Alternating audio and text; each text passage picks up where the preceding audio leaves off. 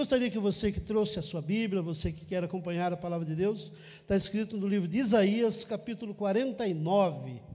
Se você puder e quiser ficar em pé em reverência à palavra do Senhor, Isaías 49.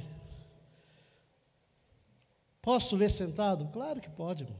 Você pode ler a palavra de Deus sentado, deitado, de ponta cabeça, do jeito que você quiser. O importante é ler. Amém? Isaías 49. Partir do versículo 1, nós vamos ler alguns versículos. Eu gostaria que você prestasse bastante atenção, porque Deus vai falar conosco, eu tenho certeza disso. Ouvi-me, ilhas, e escutai vós, povos de longe. O Senhor me chamou desde o ventre das entranhas da minha mãe, fez menção do meu nome, e fez a minha boca como uma espada aguda com a sombra da tua mão me cobriu, e me pôs como uma flecha limpa, em me escondeu na sua aljava. E me disse: Tu és meu servo, Israel, aquele por quem hei de ser glorificado. Fecha teus olhos, vamos falar com Deus. Senhor nosso Deus e Pai maravilhoso, nós te damos graça, te agradecemos a Deus por estar na tua presença, porque sentir a tua presença já valeu a pena, Senhor. E nós pedimos ainda, eu digo que nós ousamos pedir que o Senhor fale conosco, que a tua palavra venha ser viva em nossos corações e que ninguém saia daqui da mesma forma que chegou, mas que teu Espírito Santo nos encha, nos preencha e cuide de nós em nome de Jesus. Amém e amém. Assente no seu lugar. Olha aqui para mim. Graças a Deus. Deus colocou no meu coração esse versículo porque algumas pessoas que são mais próximas de mim, me conhecem, sabem que esse é o versículo da minha vida. E hoje, culto de missões, é bom falar sobre aqueles que são separados e escolhidos por Deus. A palavra de Deus, irmãos, ela fala que Deus não faz exceção de pessoas. Tiago capítulo 2 fala isso. Deus realmente não faz exceção de pessoas. Deus não faz para salvar, mas para usar. Deus escolhe e escolhe a dedo. Eu, como todo mundo sabe, eu sou diretor de diáconos dessa igreja há 26 anos, vai fazer 26 anos que eu sou diretor de diáconos dessa igreja. Sou coordenador de diáconos há mais de 15 anos da região. No capítulo 6 de Atos, quando Deus vai separar os, as pessoas para ajudarem os apóstolos que estavam sobrecarregados com o trabalho, não só de pregar a palavra, mas como assistir à igreja. A palavra de Deus fala em capítulo 6 de Atos, ela fala assim: ó, escolhei, pois, dentre vós sete varões. E as irmãs que são aquelas que cuidam, que fazem almoço, cuidam. Apesar que hoje todo mundo faz comida, né, irmãos? Hoje comida virou uma coisa comum, né? Quando você fala assim, vamos escolher feijão, a gente já sabe o que é escolher, né? Separar o que é bom de um lado e o que não é bom do outro. E Deus escolhe as pessoas desta forma. Deus ele olha e escolhe alguém. Eu exatamente não sei quais são os critérios que Deus usa para isso. Até um dia eu perguntei para Deus, Deus, o que, que o Senhor viu em mim? Eu acho que não tinha ninguém menos capacitado do que eu. Existe uma frase que muitas pessoas falam, que eu acho até bonito, uma frase de efeito. Deus não escolhe os capacitados, mas capacita os escolhidos. É bonita essa frase, né, irmãos? A gente fala, nossa, como Deus é maravilhoso. Mas onde está escrito na Bíblia isso? Qual o versículo? Essa frase não está na Bíblia, irmãos. Essa frase foi escrita por Albert Einstein. E essa frase é no máximo meia verdade. Ela não é uma verdade completa. Eu falo que ela é uma inverdade. Deus não escolhe os capacitados, mas capacita os escolhidos. Como isso? Vou dar dois exemplos de apóstolos. Um apóstolo, de fato, que foi Pedro, e um apóstolo de direito, que era Paulo. Pedro, a Bíblia diz em Atos que ele era iletrado ou semi-analfabeto. Alguns dizem até que o livro de Marcos é o livro de Pedro, que Marcos só escreveu, Pedro ditou. Já Paulo era um doutor da lei. Pedro, a Bíblia diz que Pedro andou e a sombra de Pedro curou pessoas. Que se cumpriu nele aquilo que Jesus falou que vocês fariam coisas maiores do que eu fiz. Extremamente usado por Deus. Escolhido pelo Senhor, Jesus falou para ele assim: Pedro, tu és Pedro, e sobre esta pedra edificaria a minha igreja. Não que Jesus estivesse falando que Pedro era pedra, mas Jesus era pedra. Já Paulo foi separado por Deus de uma forma extraordinária. No Novo Testamento são 13 livros escritos por ele, que nós sabemos que são dele, fora aqueles que temos algumas dúvidas. Como é que Deus não escolhe os capacitados? Como é que Deus eh, só escolhe os, os não capacitados? Deus escolhe todos aqueles que Ele quer escolher. Deus escolhe aquele que Ele quer. Paulo era um doutor da lei, Pedro um iletrado, capacitado e não capacitado. Independe de quem é a pessoa, só depende de quem Deus aponta. Hoje eu quero falar com vocês, irmãos, desse texto que nós lemos aqui, a respeito de segredos de um escolhido de Deus. Eu não posso falar para você porque é que Deus escolhe alguém da forma que Ele escolhe, mas eu sei quais são os segredos que essa pessoa tem. O primeiro segredo, irmãos, que nós lemos aqui nesse texto, que está no primeiro versículo, quando Deus fala assim: Ouvi meu ilhas, escutai vossos povos de, de longe. O Senhor me chamou desde o ventre da minha mãe e fez menção do meu nome. A primeira coisa que nós temos que entender, irmãos, é que Deus nos conhece. Deus sabe quem você é. Salmo 139, versículo 16 diz que Deus nos conhece antes mesmo de que nós tivéssemos forma. Deus fala assim: você ainda era informe, você era simplesmente um, um embrião no ventre da sua mãe, eu já te conhecia. Até outro dia eu perguntei para a igreja e falei assim, irmãos, quem aqui tem chamado? Quem tem chamado? Ninguém? Só eu? Quem tem chamado aqui? E eu brinquei com a igreja e falei, ninguém tem chamado, irmãos. É o chamado que te tem. Você não tem um chamado, é o chamado te tem. Porque Deus te conhece antes de você existir. Antes de você existir no ventre da sua mãe, Deus já sonhava com você. Deus já sabia exatamente como você ia ser.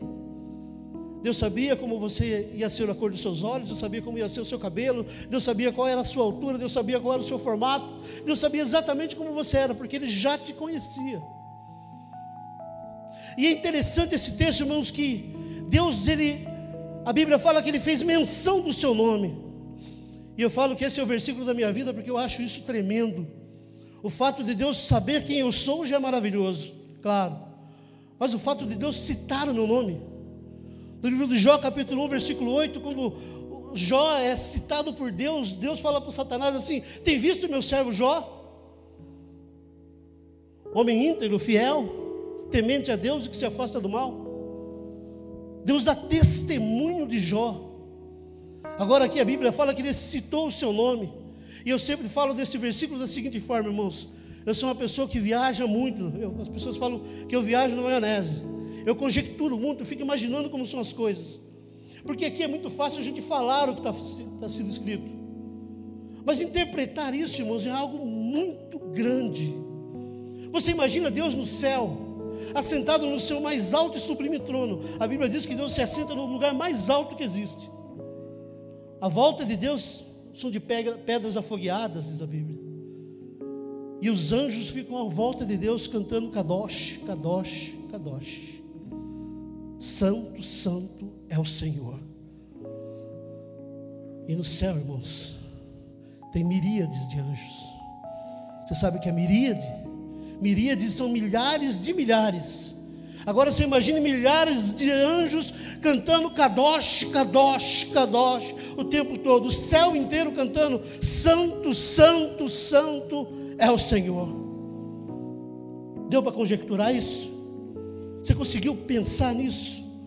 Um céu com milhares e milhares de anjos cantando o tempo todo, adorando e glorificando o tempo todo o nome do Senhor. Você conseguiu conceber isso? Agora imagine Deus falando assim: se calem, porque eu vou falar o nome do Márcio. Deus fala para os anjos: fiquem quietos, porque eu vou citar o nome de uma pessoa aqui no céu. O teu nome foi falado na boca de Deus, o teu nome foi citado no céu. Deus fez menção do meu nome. Isso é muito grande, irmãos. Isso significa que eu sou conhecido no céu. E para que ele me use, eu tenho que ser temido no inferno. Meu nome é conhecido no céu e temido no inferno. A primeira, o primeiro segredo de um escolhido é ter o testemunho de Deus na sua vida. Ou Deus testemunhar dele. Deus falar de você. Deus olhar para você e falar: olha, está ali uma pessoa que eu conheço. O nome, irmãos, é algo tão grande, né, que hoje, se a gente fala assim, você tem um nome limpo, né, Bela? Até, é até gostoso você falar assim: não, meu nome está limpo, posso comprar em qualquer lugar. A Bíblia diz que Jesus se destronou, veio à terra, deixou o céu, se entregou na cruz, morreu por você e por mim. A Bíblia diz em João 3,16 que não tem amor maior do que esse. Que Ele entrega o seu próprio filho por amor de nós, para que nós tenhamos vida. Jesus entregou tudo isso, fez isso, irmãos, e voltou ao céu. Você sabe qual foi? O que é que Jesus recebeu de recompensa?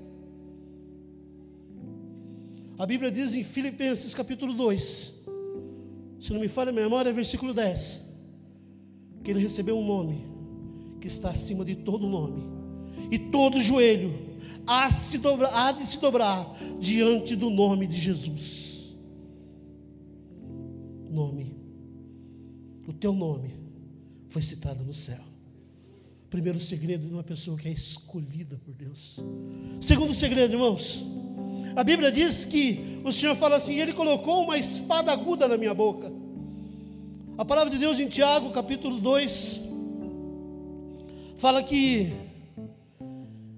perdão, em Hebreus, é como uma espada de dois gumes que divide corpo e alma, juntas e medula. A palavra de Deus é como uma espada de dois gumes.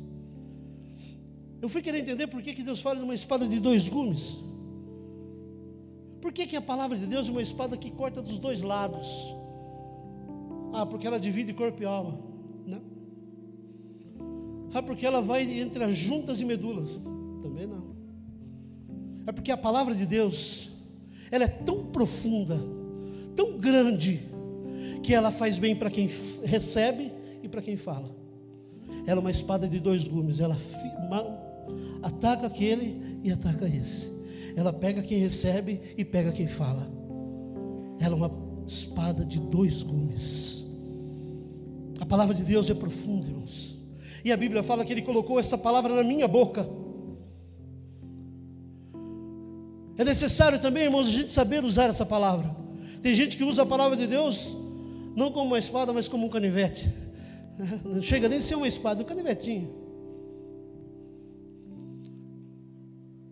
Temos que ser, irmãos, como Jeremias que quando Deus falou para ele, olha, eu vou te escolher, te separei, Jeremias fala assim, eu sou como uma criança, não sei nem falar. Deus falou, viu? Eu vou colocar a palavra na tua boca. Não te envergonhes da palavra de Deus. Não tenha vergonha de falar da palavra de Deus.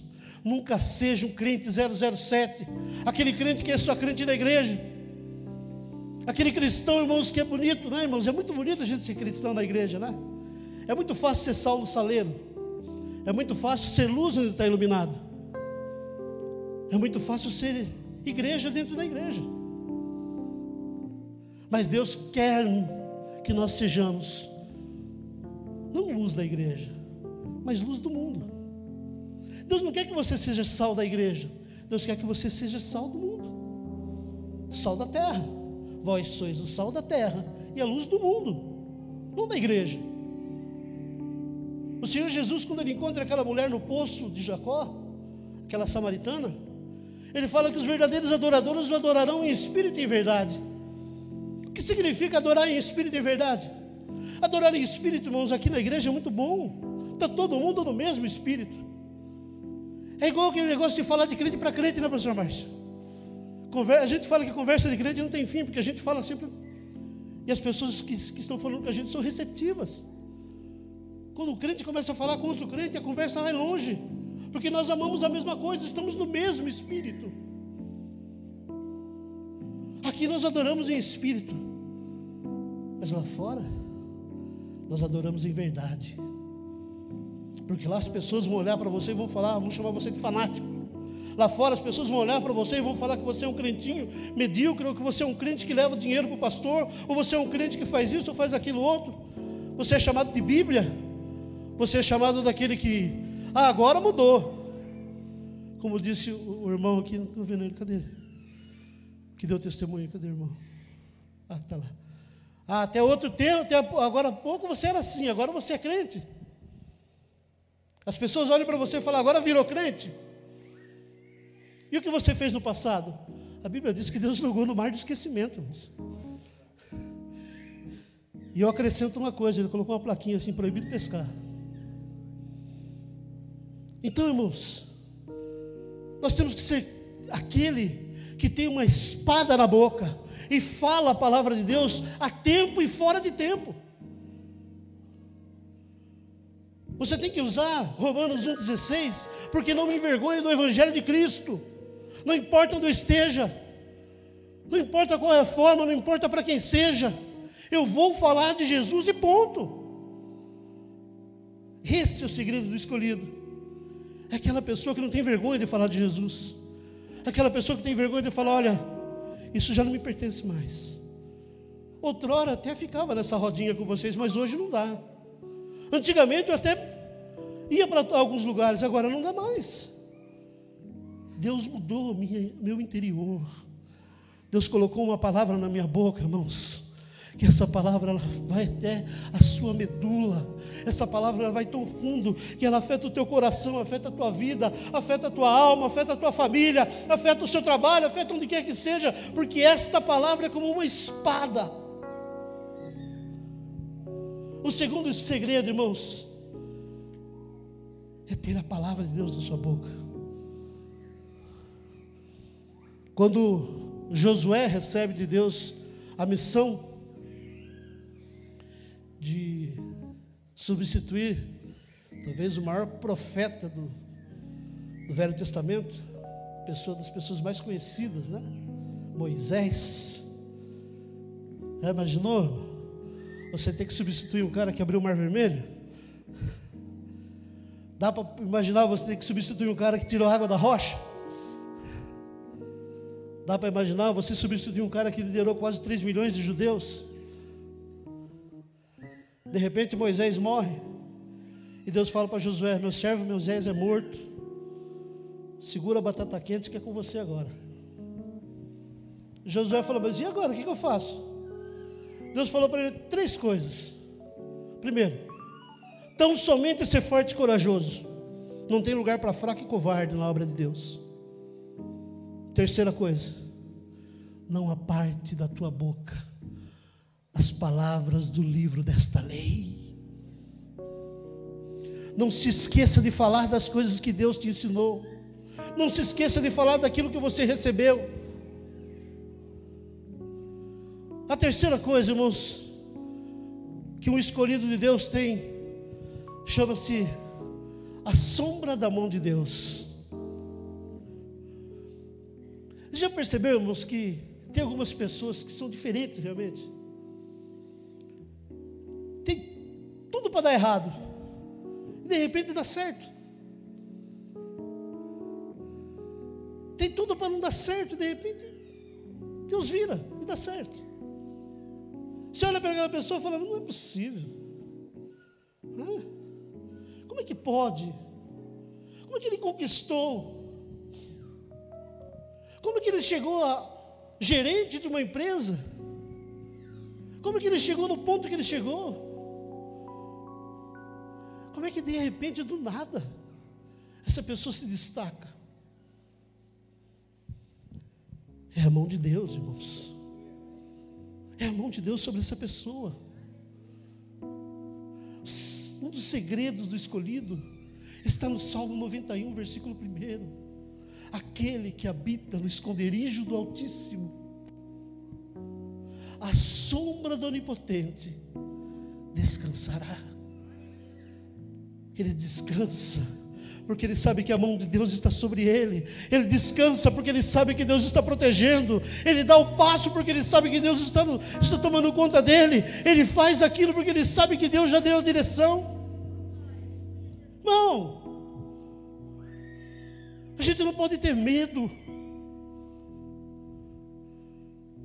Quando o povo de Deus chega diante do mar, eu vou sair um pouquinho daqui, chega diante do mar, e olha para trás, vem Faraó com seus cavaleiros. Ele chega na beira do mar, olha para Moisés. Fala, agora, Moisés? O que, é que eu vou fazer? Todas as pessoas virando para Moisés, e Moisés olha para o céu e fala: Deus. Deus fala para ele: Filho, só diga ao povo que marche, só continua só dá mais um passo, só ora mais uma noite, só busca mais um dia, só chora mais uma vez, dá mais um passo, que o mar se abre. A mão de Deus está acima de você, amado. Dê o teu passo e Deus vai te cobrir. As pessoas falam: como é que pode aquele, aquela pessoa conquistar? Mas é que ele está escondido no esconderijo do Altíssimo. Deus esconde ele, Deus toma conta dele de uma forma tão grande. A Bíblia diz em Isaías 66 que Deus ele trata a gente como uma mãe que amamenta o filho. Ele te coloca no colo e cuida de você com o carinho de uma mãe amamentando um filho. Isso está escondido debaixo da mão de Deus. É aquela pessoa que não tem medo de dar mais um passo aquela pessoa que não tem medo de falar: Deus, eu vou fazer porque o Senhor me direcionou. Não importa o que eu vou fazer, o que importa é que o Senhor está à frente, o que importa é que a tua mão está sobre mim. Segredo de um escolhido, irmãos, é confiar na presença de Deus sobre a vida dele. Se você confia que Deus está na tua vida, você é escolhido. Se você entende que a presença de Deus está sobre você, você é escolhido é a presença de Deus, é a mão de Deus sobre você.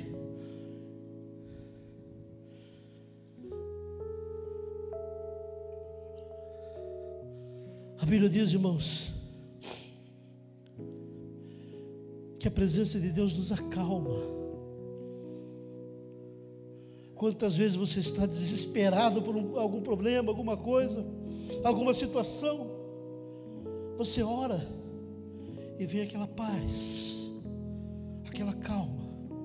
Lembra de Elias, lá em 1 Reis 19, quando Elias entra, eu quero falar com Deus, eu quero sentir Deus, ele procura Deus no fogo, não acha, procura Deus no trovão, não acha, procura Deus na tempestade, não acha, no terremoto, não acha. Deus vem numa brisa calma e suave, e acalma Elias. A presença de Deus te acalma. Sabe quando você vem à igreja pesado, cheio de problemas, cheio de dúvidas, cheio de poréns, de senãos, e a palavra de Deus entra no teu coração de uma forma tão grande, você sente a presença de Deus de uma forma tão grande, que você volta para casa como se estivesse pisando nas nuvens. A gente sai quase que levitando. Parece que eu vou voar. E se deixar, a gente voa mesmo.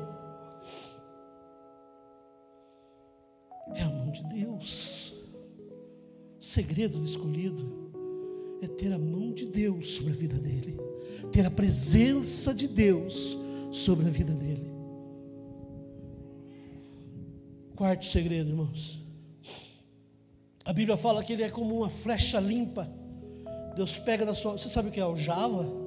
Tem umas palavras que são muito difíceis né, na Bíblia, né, irmãos? Aljava é aquele lugar onde o, o, o flecheiro guarda as flechas. Ele te coloca na aljava. E ele te lança para onde ele quer. Direção. A pessoa que tem, irmãos, que é escolhido por Deus, ele é direcionado por Deus. A palavra de Deus em Reis, não sei se eu anotei, acho que não anotei não. Mas acho que é 1 Reis capítulo 13. Quando o rei Joás vai ter com, com Eliseu, Eliseu já está, acho que é segundo Reis, Eliseu já está morrendo. E a Bíblia diz que Eliseu fala para ele assim: ó, pega a flecha e atira pela janela. E quando ele foi pegar a flecha para tirar pela janela, Eliseu colocou a mão sobre a mão dele. E ele tirou a flecha para uma direção que ele nem sabia para onde era. Eu quis entender esse texto. E Deus me correlacionou a esse. Você é como essa flecha que é atirada para um lugar que você não sabe para onde vai mas a mão de Deus é que direciona. A pessoa que é escolhida por Deus, ele é direcionado por Deus. Você sabe quando você vem ao culto, irmãos? Sabe quando você vem à igreja e você fala assim: Deus, será que o Senhor vai falar comigo? Será que o Senhor ainda se lembra de mim? E de repente Deus coloca uma pessoa aqui, pode ser pastor, pode ser missionário, pode ser pessoa do louvor, pode ser o, o, o cantor, pode ser quem for, e a palavra de Deus entra diante do teu coração de uma forma tão profunda que você fala: essa pessoa é como uma flecha que foi usada por Deus para abençoar a minha vida. Sabe quando você está na sua casa e de repente aparece alguém e fala alguma coisa para você, você fala, Deus, só pode ter sido direcionado pelo Senhor. Eu contei um testemunho aqui, irmãos, há muito tempo atrás, que aconteceu comigo. Eu estava passando a pior fase da minha vida. A gente passa, a vida da gente é como uma gangorra, né, irmãos? Um dia a gente está por baixo, outro dia os outros estão tá por cima, não, ao contrário. Um dia a gente está por baixo, outro dia a gente está para cima. A vida é assim. Nossa vida é sobe e desce o tempo todo.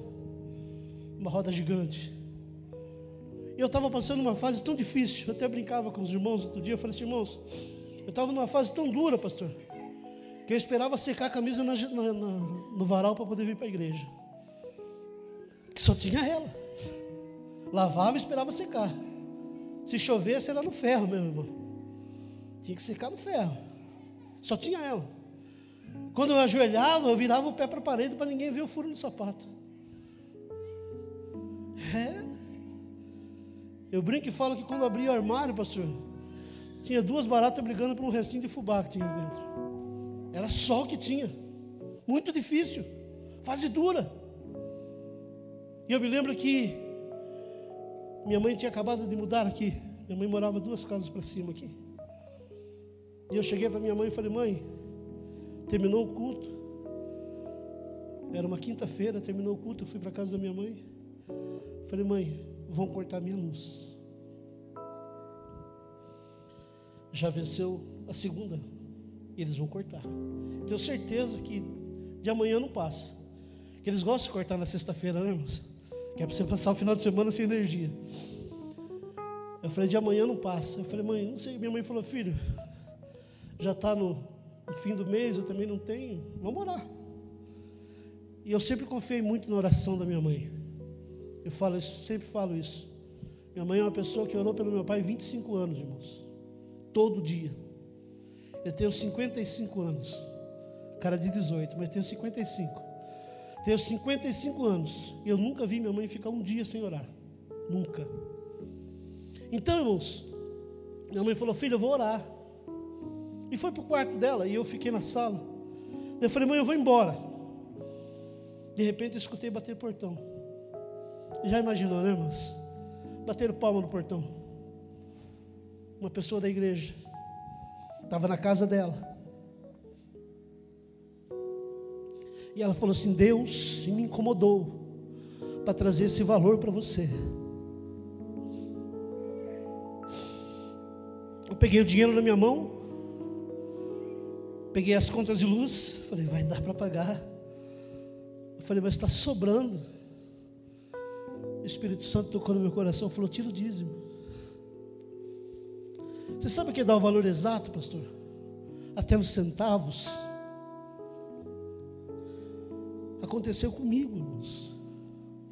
Aquela flecha veio na porta da casa da minha mãe, onde eu estava. A pessoa que tem Deus, a pessoa que tem a presença de Deus, aquele que é escolhido por Deus, é como uma flecha que é atirada na direção que Deus manda. Segredos do escolhido.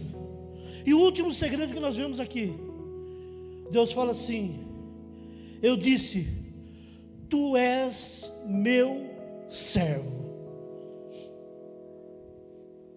A última quinta-feira, foi quinta-feira passada que eu preguei, eu falei sobre Jó. E eu falei que Deus virou o cativeiro de Jó de uma forma excepcional. Contei a história de Jó, todo mundo conhece. Preguei sobre Jó. E quando Jó recebe tudo em dobro, exceto os seus filhos, porque ele já tinha dez filhos no céu, não precisava ser o dobro. Mas Jó recebe tudo em dobro. E eu falei: Você sabe como é? Qual foi o segredo para Deus virar o cativeiro de Jó? Ah, porque Jó orou pelos seus amigos. Será que foi isso? Porque, irmãos, todos nós falamos, eu sou servo de Deus. Mas há uma grande distância entre você ser servo e você servir.